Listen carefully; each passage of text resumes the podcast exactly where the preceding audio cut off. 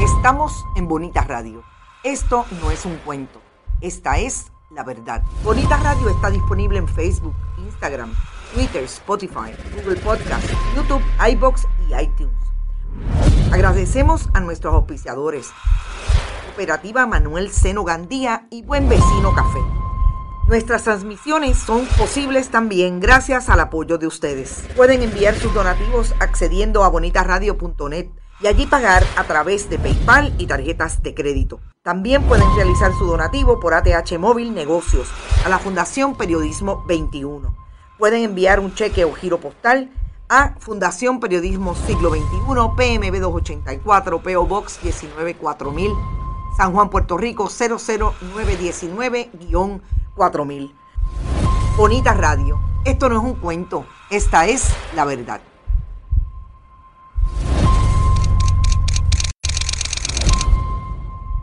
Buenas tardes amigos y amigas de Bonita Radio. Bienvenidos sean todos y todas a este su programa deportivo Más de una milla. Yo soy Rodrigo Otero Goico y estamos en vivo, sí, en vivo. Y estas cosas pasan desde el estudio Guiguito Otero en Guaynabo, Puerto Rico para el mundo entero. Hoy, viernes 26 de agosto del año 2022, son las 6 y 4 de la tarde. Gracias a todas las personas que siempre están conectadas a Bonita Radio. Bienvenidas a las nuevas que, que te están uniendo a este proyecto de periodismo digital de Bonita Radio. Carmen Enita Acevedo Betancur estuvo tempranito a las 8 de la mañana en Noticias con Café y ahí estuvo haciendo un recuento de todo lo que ocurrió ayer en la marcha o en la protesta, debo decir, frente a la fortaleza en contra de Luma y del gobierno que la defiende. Así es que ahí está Carmen Enita Acevedo Betancourt, ahí están los hechos, lo que ocurrió,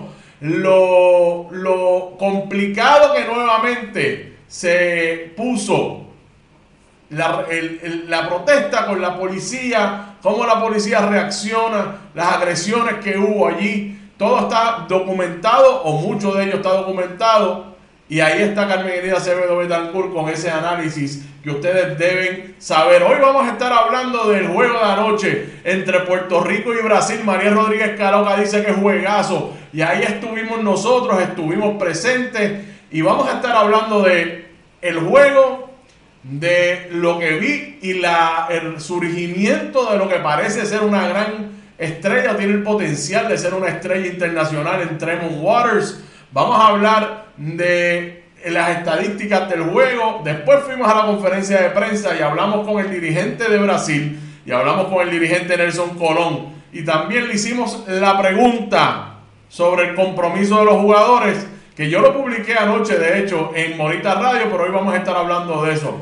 También vamos a hablar del béisbol U15. Puerto Rico debutó hoy en el Mundial de Béisbol de 15 años o menos en Hermosillo, en México. Vamos a hablar de ese resultado. También vamos a hablar de grandes ligas. Y finalmente, Yasmín Camacho Quinn tuvo hoy una importante carrera en la Liga Diamante. Estaba en Lausanne, en Lausanne, no sé cómo se pronuncia, en Lausanne, Suiza. Ahí estuvo corriendo en la última parada de la Liga Diamante, pero en esta ocasión tuvo la oportunidad de correr nuevamente con las dos que cruzaron la meta antes que ella en el Mundial de Oregon. Toby Amusen y Brittany Anderson. ¿Y qué pasó? Ganó la nuestra. Vamos a hablar de eso también, así que ponga eso en la nevera, que vamos por encima. Está todo el mundo por ahí, María del Pilar González, Juan Rodríguez, Tony Hamilton, Sonia Medina, eh, Ernesto González, Jeffrey Soto, Carmen Rosa, Eugenio Vélez, Félix, Flor Joglar de García. Eh, usted es familia de Félix Joglar. Félix Joglar me coachó a mí en la Yupi. Nelson Torres. Bueno, vamos a empezar con el análisis y a la conversación del juego.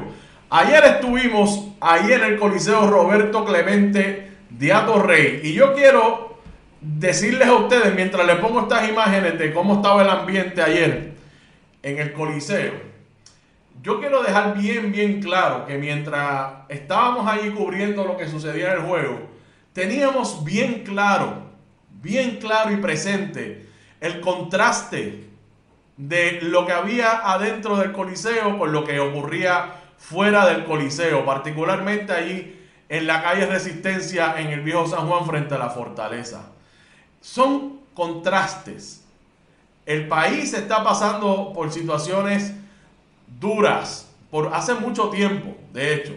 Y parece que el fogón prendido, ese fogón prendido de la energía, combinado con los demás, está empezando a hacer efecto en la gente. Y están empezando a, eh, ir a la calle. Y ahí lo, empezamos, lo vimos ayer en las protestas que se dieron en la fortaleza. Pero yo quiero dejar bien claro que estábamos bien presentes. ¿Te está gustando este episodio? Hazte fan desde el botón apoyar del podcast de Nivos. Elige tu aportación y podrás escuchar este y el resto de sus episodios extra. Además, ayudarás a su productor a seguir creando contenido con la misma pasión y dedicación.